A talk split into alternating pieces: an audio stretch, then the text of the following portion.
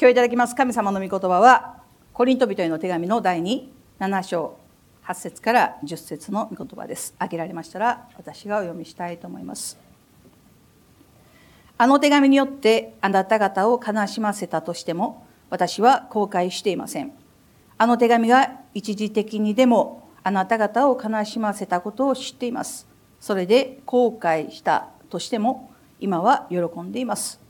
あなた方が悲しんだからではなく悲しんで悔い改めたからです。あなた方は神の御心に沿って悲しんだので私たちから何の害も受けなかったのです。神の御心に沿った悲しみは後悔のない救いに至る悔い改めを生じさせますが世の悲しみは死をもたらします。アメン。今日はこのところから悔い改めに必要なプロセスというテーマで共に恵みを分かち合っていきたいと思います。まず先週お語りしましたけれど悔い改めるという行為は神様にとって必要なものではなくて私たちにとって必要なものであるということをしっかりと知っておく必要があると思います。神様は私たちの全てをご存知であるのにもかかわらず悔い改めを求められるのは神様が私たちの罪を知りたいからではありません。神様が悔い改めを求められるのは私たちが罪の一つ一つを自分の口で告白するということ。そしてその言葉を自分の耳で聞いて改めて神に許しを請うことによって罪を客観的に見る心が与えられてそのことによって罪から離れ癒され解放される道が備えられるということを知っていただきたいと思います。そして悔い改めは表面的な祈りで終わってはいけないという話をしました。覚えていらっしゃるでしょうか？具体的に祈る必要があります。私たちはよく祈ります。私には愛がありません。主をどうぞ私に愛を与えてください。愛のない私を許してください。でも、愛のない私を許してくださいという祈りをするのには、愛がないとなぜ感じたのかということを探る必要があります。誰と接する時に愛がないなというふうに感じたんですか？具体的に愛のない行動をとってしまったんですか？それとも心の中で愛のない思い、愛のない考えを思ってしまったんですか？私たちはそれらのことをしっかりと吟味する必要があります。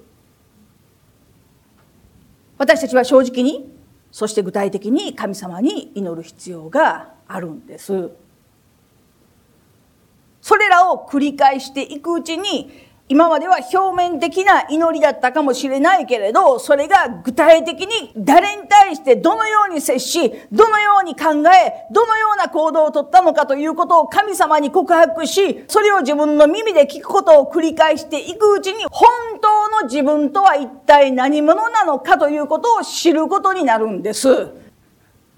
そして、自分を知ることによって私たちは神様を知るようになるということを心から感謝します。今日はその続きからです。私たちが罪を告白するときに何点か注意すべき点があります。告白すれば何でもいいんじゃないんですかというような話ではありません。そこには必ず通らなければならないプロセスがあります。まず第一にしっかりと準備をする必要があります。これが第一のプロセスです。ここで言う準備をするということは、神様の助けがなかったら罪を悔い改めることなんてできないんですよということを認めることから始めなくてはならないということですよ。それが一番最初のそして一番大事な準備です。この準備が十分にできていないままで罪の悔い改めということに取り組もうとするときに本来ならば罪に感じなくてもいいことまで自分を責めてしまうという可能性があります。罪を告白するときに神様も働かれるしサタンもまた最もよく働くと言っても過言ではないと思いますだから私たちは準備しなくてはいけないんです私たちの悔い改めは神によって導かれているんですかそれともサタンが主導権を取っているんですかということをしっかりと吟味する必要があると思います。罪に感じる必要がないことまで自分を責める必要はありません。でも反対に本当に悔い改めなくてはならないことがあるのに的外れな悔い改めをしてしまうということもあります。何より悔い改めとも言えないような表面的な祈りをしただけなのに愛のない私を許してください。記憶ない私を許してください。関心のない私を許してください。そのような祈りをしただけなのにそれで満足してしまうという人もいるのかもしれません。もちろん神様は私たちの告白を聞いておられます。全部を聞いておられます。それがたとえ表面的な祈りであっても神様は許してくださるでしょう。神様愛のない私を許してください。という時神様は私たちを許してくださると思います。なぜならば祈る前から私たちをすでに許しておられるからです。でも今私が話をしている悔い改めるということは神様に許していただくために悔い改めなさいという話をしているわけではありません私たちが罪を捨て去って罪から解放されるためには神様の助けが必要でありそして神様はどのような祈りを通して働いてくださるんですかという話をしているんです。神様に許してもらうための悔い改めならば今私たちが行っている悔い改めで十分だと思います。神様は全部の罪を許してくださいます。そしてすでに許してくださっています。でも私たちは罪から離れる生活をしなくてはいけないんですよ。罪を断ち切って神様の前に聖なるものとして清いものとして歩む必要があるんです。罪と決別しなくてはならないんです。そのために悔い改めるということはなくてはならない、絶対に通らなくてはならない道なんですよ。先ほども的外れな祈りという話をしたんですけれど以前このようなことがありました。ある方がですね夫人のまだ若い方でしたけれど一人の夫人が私に祈ってくださいと言ってこられました。体の痛みがですねどうしても取れない。内科にも行ったし外科にも行ったしあらゆる病院に行って検査をするけれど悪いところがどこにもない。でもその痛みは激痛で仕事も何もすることができない。寝込んでしまうほどの痛みが走るんです。どうぞ祈ってください。という話でした。夫人の願いはその病が癒されることでした。私はその方に手を置いて祈りました。あなたは癒し主です主をどうぞ今この病の全部癒してください弱っているところ病んでいるところ全部強めてください癒してくださいそしてしばらく威厳で祈りました継続して祈っている時に私のうちに一つの思いが湧いてきました。ご主人を許さなくてはいけません。いやいや、この方の問題はそのようなことではないんです。病が問題であって、痛みが問題であって、癒しが問題であって、今そのことは問題ではないんです。だから私はまた言葉で祈りました。主をどうぞこの人の病を癒してください。痛みを癒してください。全部取り除いてください。そしてまたしばらく威厳で祈りました。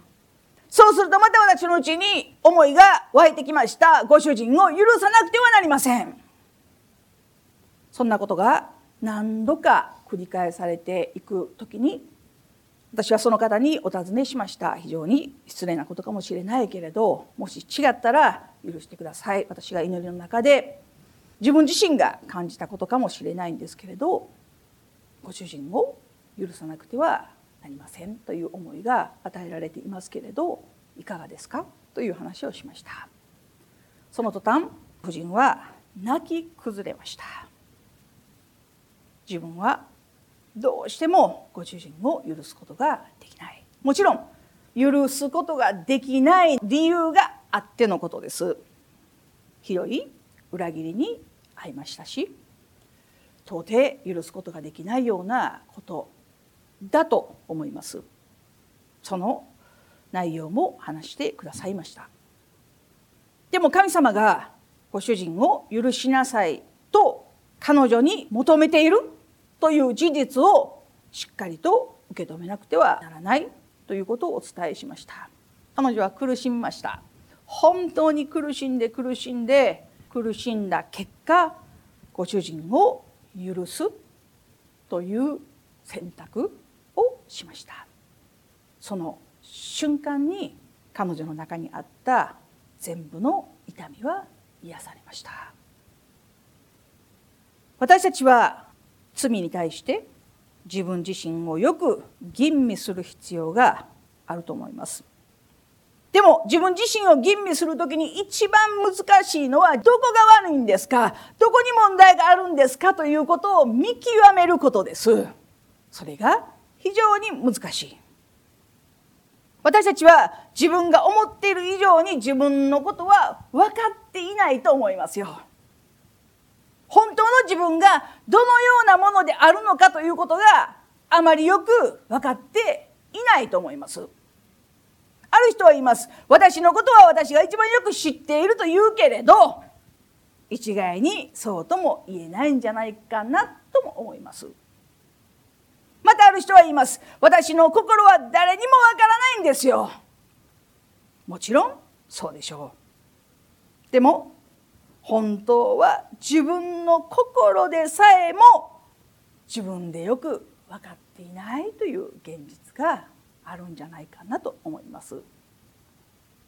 自分の考え自分の思い自分が何をしたいのかどのようなものであるのかということを思いのほかよく知らないということを認めるべきではないかなと思いますよ。だからダビデは祈りました。神様私を探ってください。私の心を知ってください。私を調べてください。私の思い煩いを知ってください。私のうちに傷ついた道があるかないかを見て私を常しえの道に導いてください。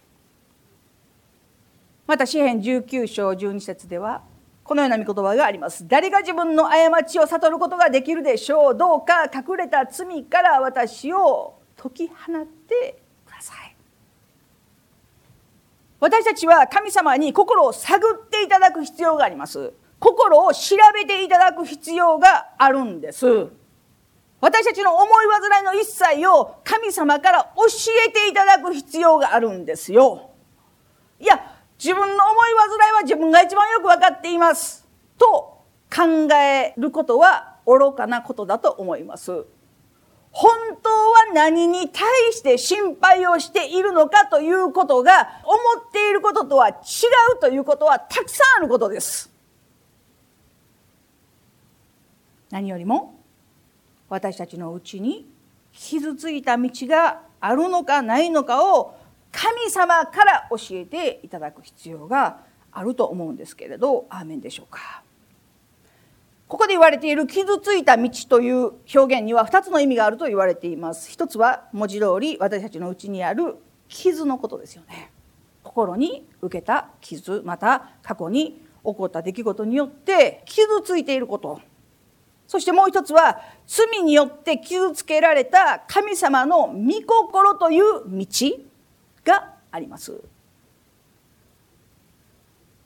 私たちの心にはどのような傷が残っているんでしょうか私たちは自分で思っている以上に傷ついているということがあるのかもしれないし思っている以上に傷ついていないというようなこともあるのかもしれません。でも誰にでも一度や二度誰かによってまた何かによって深く傷つけられたという経験はあるんじゃないかなと思いますよ。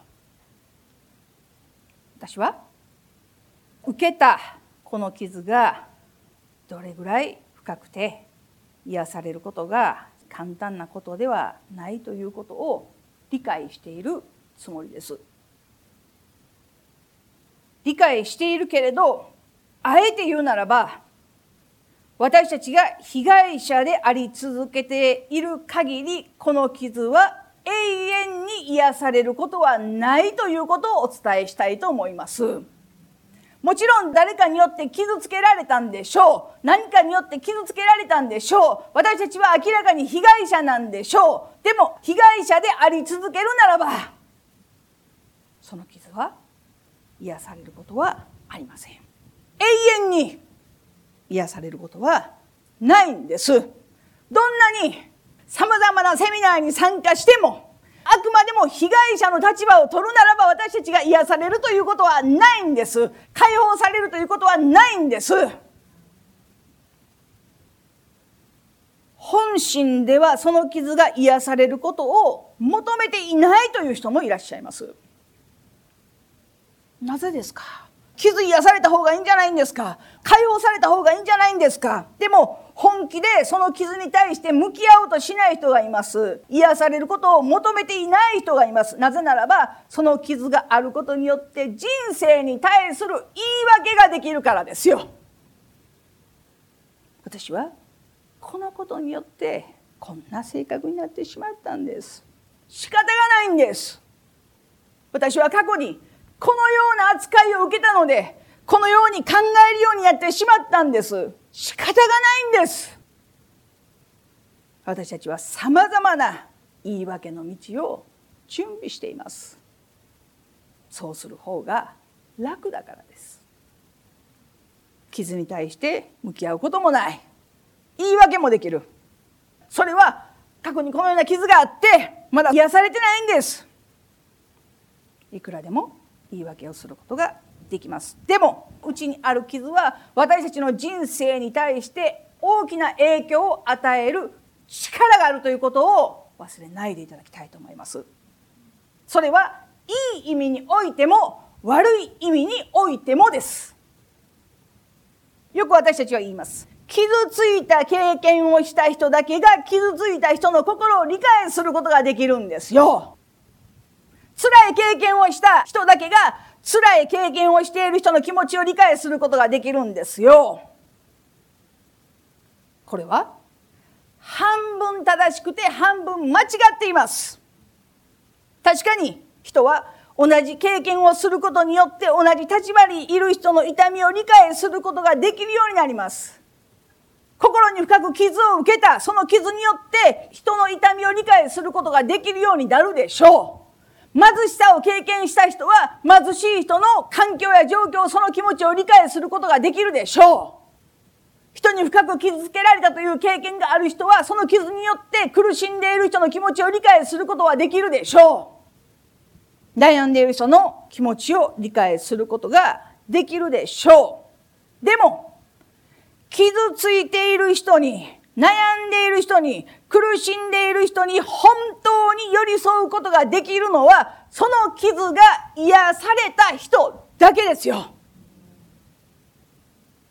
自分のうちに受けたあらゆる深い傷が癒された人だけが人を励ますことができます。慰めることができます。立て上げることができるんです。でも私たちはそうではなくて自分が傷ついているのにじ苦しみや環境状況の中にある人々に対して分かる。苦しいよね。しんどいよね。痛いよね。分かる。それ以上の解決を持たない。なぜならば自分の問題が解決されていないからです。傷の舐め合いです。意味があるとするならば自分よりもちょっと不幸な人を見つけたらそんな思ったら私もまだマシやなっていう程度のことですよクリスチャンのすることじゃないまた自分よりも軽い人を見てあんなことで悩んだはるなって私のことと比べたら全然悩むようなことじゃないのにと言って裁いてしまったりさらに深みに落ちていきます。究極的に言うならば私たちのうちにある傷は傷つけた人を許すという行為なくして癒されることはありません。いや100%私には非がないんです。完全な被害者なんです。という場合であっても、その人に対して、またその出来事に対して私はそれを完全に許します。神様の御手に委ねます。手放します。と言わない限り、その傷が癒されるということはありません。一生抱え続けて、その傷が人生に影響を与えながら生きていく愚かなことです。簡単なことだとは思ってはいませんでも真剣に取り組まなくてはならないことだと思っています。深く傷つけた人や傷つけたことに対して許しますということは決して私たちの意思や思いから発生することはできない。なぜならば私たちの中にはそのような次元での許しはないからです。それは神様が与えてくださる許しです神様が許すという心を与えてくださらない限り私たちは誰一人として許すことはできないんだということをしっかりと理解しなくてはならないと思いますそして私たちのうちにある傷というのは実は被害者であるとともに許せない心であり、裁く心であるということを知らなくてはいけない。そしてその罪を神様に取り扱っていただく必要があると思うんですけれど、アーメンでしょうか。もう一つ、神様の御心という道を傷つけている罪の問題があります。私たちの心の中にはどのような罪があるんでしょうか嫉妬でしょうか妬みでしょうか恨みでしょうか嘘でしょうか偽善でしょうか貪欲でしょうかどんな罪があるんでしょうかそして何が神様の御心を傷つけているんでしょうか？何が神様が備えてくださった道を妨げているんでしょうか？妨害しているんでしょうか？私たちは神様に教えていただく必要があります。この世に存在している全ての人には神様の御心という道があります。神様は何のご計画もなしに私たちをこの世に誕生させるということは絶対にありません。神様はまだ救われていない人たちの上にも御心を持っておられます。ご計画があります。でもそのご計画が成就されるためには神様から意味嫌われるものを取り除いていく必要があるんです神様が自由に働かれる環境を私たちの心の内に作り上げていかなくてはならないんですそのことを妨害しているものそれが罪ですなぜ私たちに対する神様の御心が成就されないんですか？もちろん全てのことには神様の時があります。その時は私たちには分かりません。でも神様の時が来ているのにもかかわらず私たちのうちにある罪によって神様のことが起こらないということもあります。だから私たちは神様に聞くんです。謙遜にへり下って神様に聞かなくてはならない自分のことは自分が一番よく分かっているんだというその高慢を捨てなくてはならないと思うんですけれどアーメンでしょうか神様の助けがなかったら神の御心に沿った悔い改め一つできないんだということをしっかりと認める必要があると思います。悔い改めるということをお話しする時に私たちはついつい責められているというふうに感じるのかもしれないんですけれど神様が私たちに悔い改めを迫られるということは悔い改めた後に与えられる祝福のために迫っておられるということをしっかりと知らなくてはなりません。神は私たちを責めて責めて苦しめることに目的を持っておられるのではありません。私たちに祝福を与えたいと願っておられる神様であるということをしっかりと知らなくてはいけない。2番目に自分の良心の声に耳を傾け従う準備をしなくてはいけないということです。自分の内にある良い心ということの意味です。私たちは神様と共に自分自身を吟味する必要があります自分を吟味するって何ですか？自分の思いや考えや言葉や行いやあらゆることを振り返ってその一つ一つを神様の御言葉に照らし合わせながら何が罪ですか？何が罪じゃないんですかということを見極める行為です。それが自分自身を吟味するということです。あくまでも罪の基準は私の思いや考えではありません。私が生まれ育った家ではそれは罪ではありません。ということもあるでしょう。でも私が生まれ育った家が基準ではありません。私の環境や状況が基準ではありません。全ては神様の御言葉が基準であり私たちが歩まなければならない道であるということを知らなくてはいけないと思います。でも神様は私たちの心に罪を察知する機能を与えてくださいました。それが良心です。私たちのうちにある心です。カトリックでは良心の救命の祈りというのがあるそうです。私たちはこれを良心の呵責と言います。詩編16編7節にはこのような御言葉があります。私は褒めたたえます。助言をくださる主を実に夜ごとに内なる思いが私を教えます。口語訳聖書では私に諭しを授けられる主を褒め祭る夜はまた私の心が私を教えるとあります。すなわち私たちの良心と神様の助言や諭しというのは密接につながっている。ということを知る必要があると思います。だから私たちは良心の声という神様の声を聞き逃してはいけないんですよ。神様は私たちの良心を通して語られることがあります。良心が痛む時そのことを本当にし続けてもいいんですか？と問われる時私たちは神の声を聞かなくてはなりません。そのような思いを持ち続けることが本当にあなたにとっていいことなんですか？と両親が語る時私たちはその両親の声に耳を傾けなくてはなりません。その時その瞬間語られる神様の声に耳を傾けて従う準備をする必要があると思うんですけれどアーメンでしょうか。3番目に自分が行った行為に対して適切な責任を取るという覚悟が必要です。もう一度言います。私たちが神様に悔い改める時にはより具体的に告白する必要があります。例えば今日の私は正直ではありませんでした。こんな私を許してください。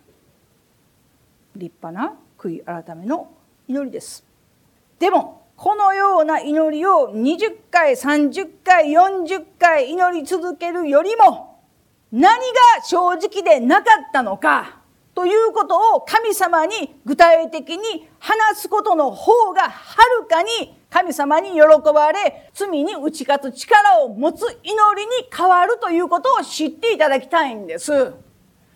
今日の私は正直ではありませんでした。こんな私を許してくださいではなくて、なぜ正直でなかったんですか？私は今日上司に嘘をついてしまったんです。本当は仕事してなかったんですけど何してたんやと言われた時に怒られるんじゃないかと思って仕事してました。って言ってしまったんです。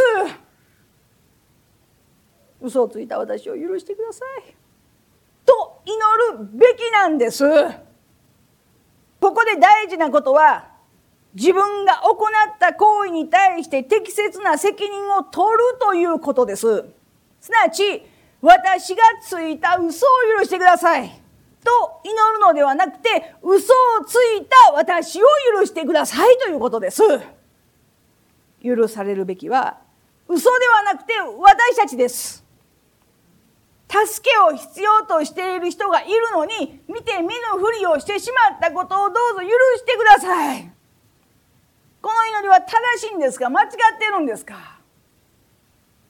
見て見ぬふりをしてしまった私を許してくださいです。私たちが何をしたかではない。神に喜ばれないことをした。私が許されるべきなんです。私が罪を犯しているからです。悔い改めの核となる部分は何か。悔い改めにとって一番大事なことは何か。それは自分が行った行為に対して適切な責任を取るということです。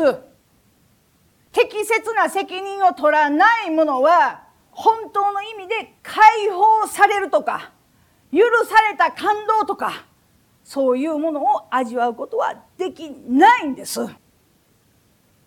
適切な責任とは何でしょう？出エジプト記21章15節から25節の御言葉にはこのような御言葉があります。よく聞いていてください。自分の父または母を撃つ者は必ず殺されなければならない。人を誘拐した者はその人を撃った場合も自分の手元に置いている場合も必ず殺されなければならない。自分の父や母を罵る者は必ず殺されなければならない。人が争い、一人が石か拳で相手を撃ち、その相手が死なないで床についた場合、もし彼が再び起き上がり、杖によって外を歩けるようになれば、撃った者は罰を免れる。ただ彼が休んだ分を弁償し、彼が完全に治るようにしてやらなければならない。自分の男奴隷あるいは女奴隷を杖で打ち、その場で死なせた場合、その人は必ず復讐されなければならない。ただし、もしその奴隷が1日か2日生き延びたなら、その人は復讐されてはならない。奴隷は彼の財産だからである。人が人と争っていて、身ごもった女に突き当たり、早産させた場合、重大な障害がなければ彼はその女の夫が要求する通りの罰金を必ず課せられなければならない。彼は法廷が定めるところに基づいて支払う。しかし、重大な障害があれば、命には命を、目には目を、歯には歯を、手には手を、足には足を、やけどにはやけどを、傷には傷を、打ち傷には打ち傷を持って償わなければならない。聖書が教えている適切な責任です。いや厳しいんじゃないんですか。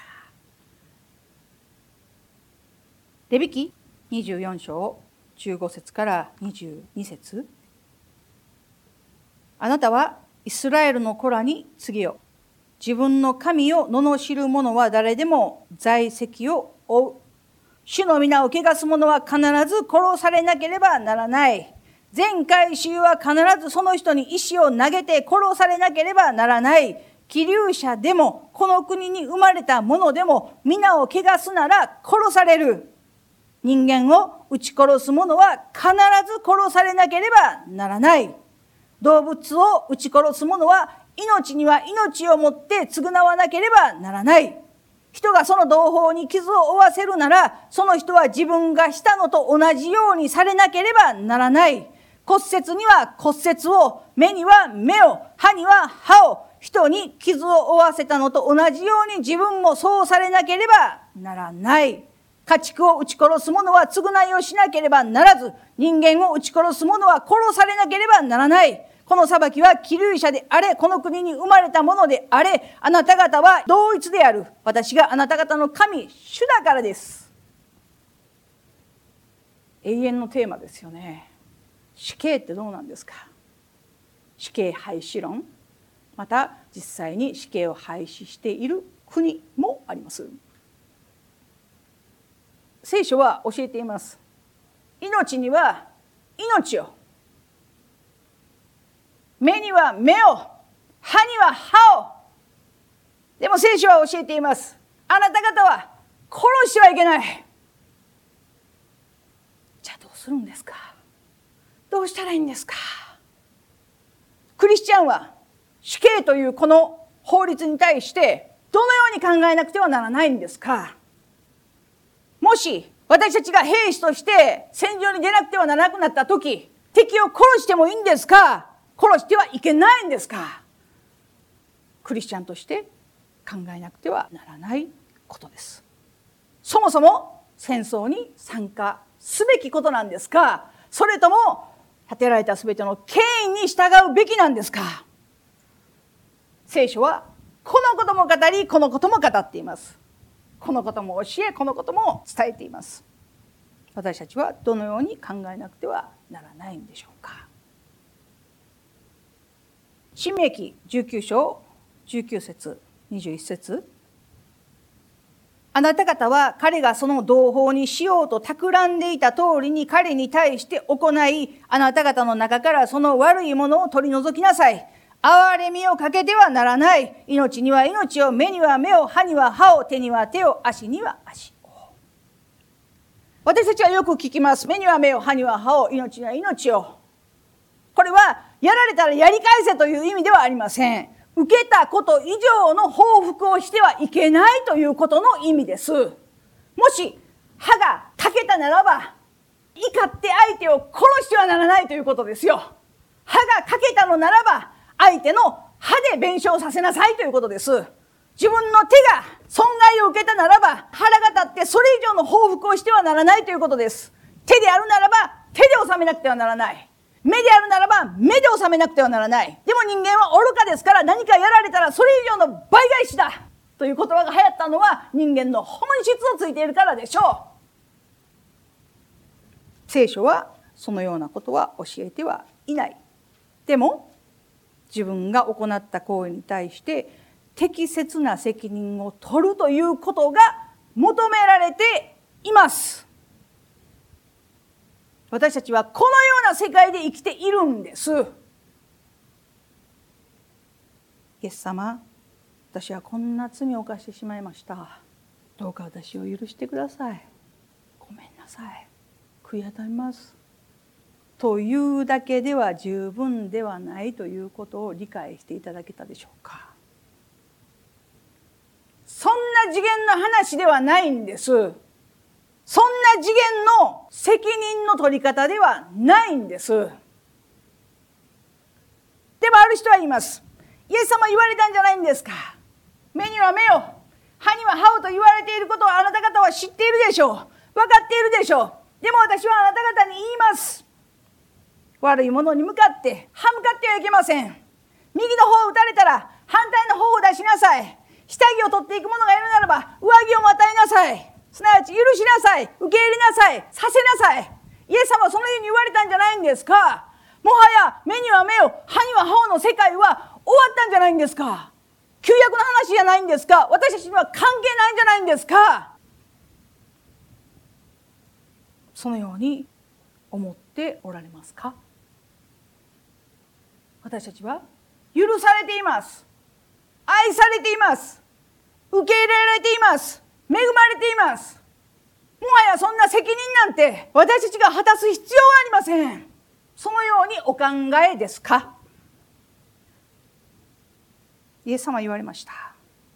私が立法や預言者を廃棄するために来たと思っては廃棄するためではなく成就するために来たのですイエス様は旧約聖書の御言葉をもういらないよというために来られたのではありません。神様が定めた立法はもういらないよと言われているのではありません。私たちには今もって自分が行った行為に対して適切な責任を取ることが定められています。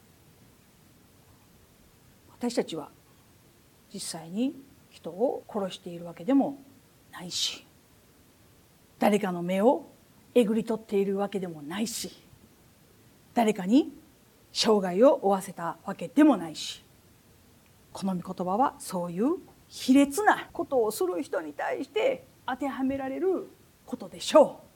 と思っておられる方もいらっしゃるかもしれないけれど。でも私たちは一体どれくらい心の中で人を殺してきたんでしょうか。私たちは一体どれくらい心の中で父と母を罵り軽んじどれくらい人を貶め愛なき行為を行ってきたんでしょうか。現実的に目をえぐり取ったことはない。誰かの腕を切り落としたこともない。誰かの足を打ったこともない。でも私たちは心の中でどれくらいの人の心を傷つけどれくらいの人の人生をダメにしどれくらいの人の人生をその思いや考えや行為によって痛めつけてきたことなんでしょうか。私たちは自分が行ってきたことに対する責任を取らなくてはなりません。聖書は語っています。その人が企てた全てのことをその人にするようにって。私たちが心の中で人を愛さない裁き判断し罵り軽んじあざけっているその通りにその人にしなさいいや私たちはその人が何を考え何を思っているのか分かりません。神様はご存知です。いくらその唇で主を私を祝福してください。恵んでください。憐れんでください。と言ってもその人のうちに企てていること考えていることその通りにその人にしなさい誰が神がそのようにされます。そのような人が祝福されるはずがない。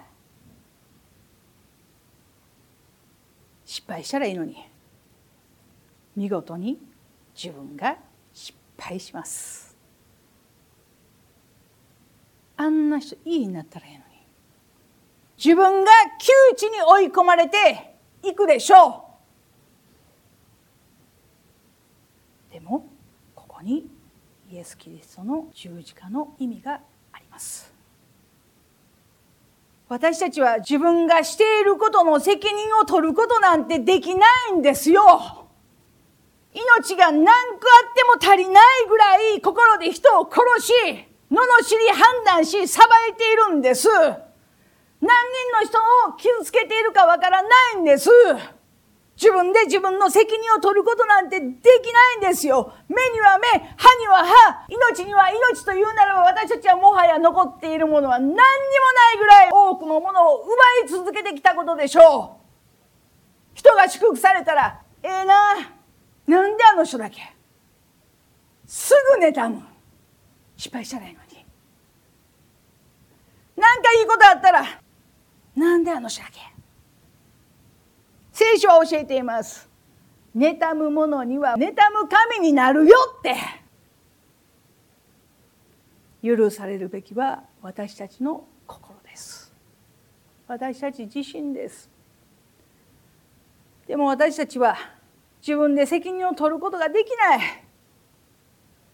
自分で責任を取ることなんてできないんです。責任を取ることができないばかりか自分がそんな罪を犯しているんだという自覚すらないんです。だからイエス様が全部の罪の責任を担って十字架にかかってくださいました。それがイエス・キリストの十字架ですよ。責任を取らなくてはならない私たちは全部許されました。あなたが責任を取る必要はないよって。いいよって。私が全部を担って十字架にかかるから。命には命をというならば私は命を捨てます。主は捨てられました。私たちが多くの人をあざけってきたのであざけりも受けられました。多くの人に対して唾を吐きかけてきたので主は唾を吐きかけられました。多くの人を私たちは痛めつけてきたので主は茨の冠でまた鞭で痛めつけられました。誰のため？誰の責任を担って？私たちです。そんな私たちが「主をごめんなさい。私を罪許してください。悔い改めたら許してくれるんでしょう。アーメン主は晴れるやとんでもない。罪を軽く見てはいけない。イエス様を十字架につけたのは誰ですか？私です。そして皆さんです。罪を罪とも思っていない。その罪がイエス様を十字架につけました。イエス様が与えてくださる許しがいかに絶大なものであるかということを私たちはもう一度知る必要があるんじゃないかな。心から感謝します。また悔い改めることができるということがいかに祝福であるかということをもう一度知る必要があると思いますよ。私たちは今も主に責任を負わし続けています。自分では何の責任も取らないで今も救われてからもこの時間に至るまでイエス様にその責任を負わし続けています。でもどこかでそんな生活にピリオドを打たなくてはいけません。どこかでもうこれ以上イエス様を苦しませることやイエス様を悲しませることやイエス様をもう一度十字架につけるようなことをしてはならないんです。その決心をしなくてはいけないと思います。最後に悔い改めるということはどこまで行っても私たちの罪が原因であるということをしっかりと知らなくてはならない。単に親の育て方が悪かったからだとかこういう性格だからとか家庭環境が悪かったからだとかということではないんだということを認めることから始めなくてはならないということです。まして言い訳をすることでもないしもう何の責任も取らなくてもいいよということでもないんですもちろん私たちを取り巻く環境家庭環境過去の出来事人間関係その心の中に受けた傷いろんなものが人生に対してその人格形成において大きな影響を与えていると思っています。何の影響もないなんて思ってもいません。でも悔い改めるということはいろんな本当にいろいろな背景がありながらも確かに自分の選択がそこにあったということを認めることです。そのように考えるようになったのはあなたの過去にこんなことがあったからでしょう。家庭環境がそうだったからでしょう。そんな傷を受けたからでしょう。だから仕方がないね。ではなくてそのような背景を持ちながらも確かに私はこの道を選ぶという自分の選択があったということを受け入れるべきです。罪を犯すことを選んだのは私たちですその道に行くと決めたのは私たちです私たちが罪を悔い改める時私にはこんな悲惨な過去があったから罪を犯してしまったんですという必要はありません。神様は全部ご存知です。そんな過去があるんだったらそういう考え方になるのも仕方がないね。と人に言ってもらったり理解してもらったりしたからといって解放されるわけでも何でも人の同情が必要なのではありません。人に理解していただく必要もない。私たちを救うのは人ではない。神様です。私たちを解放してくれるのは人ではない。神様です。ただ神の御心に沿った悲しみだけが真の悔い改めであり私たちを解放してくれる唯一の道であるということを知っていただきたいと思います。私がこんななったのはお母さんのせいやお父さんのせいです。環境のせいです。状況のせいです。この時のこの瞬間のこの出来事が私の人生を変えたんです。違います。その人生を選んだのは私であり皆さんです。同じ環境状況の中に生きても全く違う道を選んでいる人はいます。罪の道に歩まないことを選んでいる人もいます。そんなことを言い訳にして自分の罪をただに上げて生きるような生き方をクリスチャンはしてはいけない。聖書は言います。神の御心に沿った悲しみは後悔のない救いに至る悔い改めを生じさせるんですよって。神の御心に沿った悲しみだけが私たちのうちにある在籍感や罪悪感や一切のものから解放を与え後悔のない救われるそれは魂が救われるということだけではなくてこの地上において私たちが救われるというその悔い改めを与えてくれるものです。神様は今も私たちを悔い改めに導こうと願っておられます。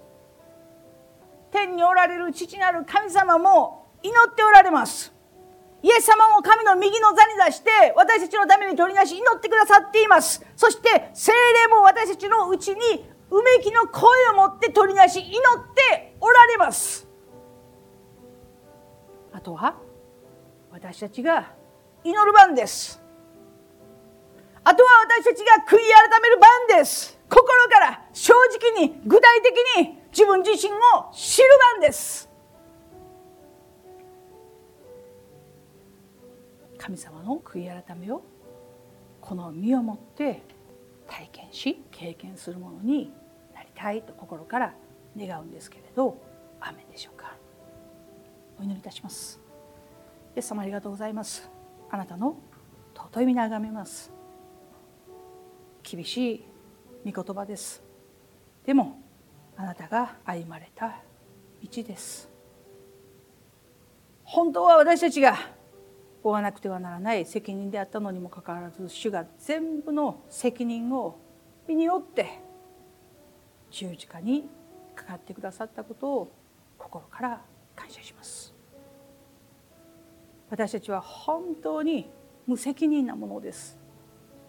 許されているのに愛されているのに受け入れられているのに今もなおイエス様に重荷を負わせているものです。主よ私たちを本当に許してください。心から悔い改めの意味を知るものとさせてくださいますようにお願いいたします。主の皆あがめます。感謝して愛する主イエスキリストの皆によって祈ります。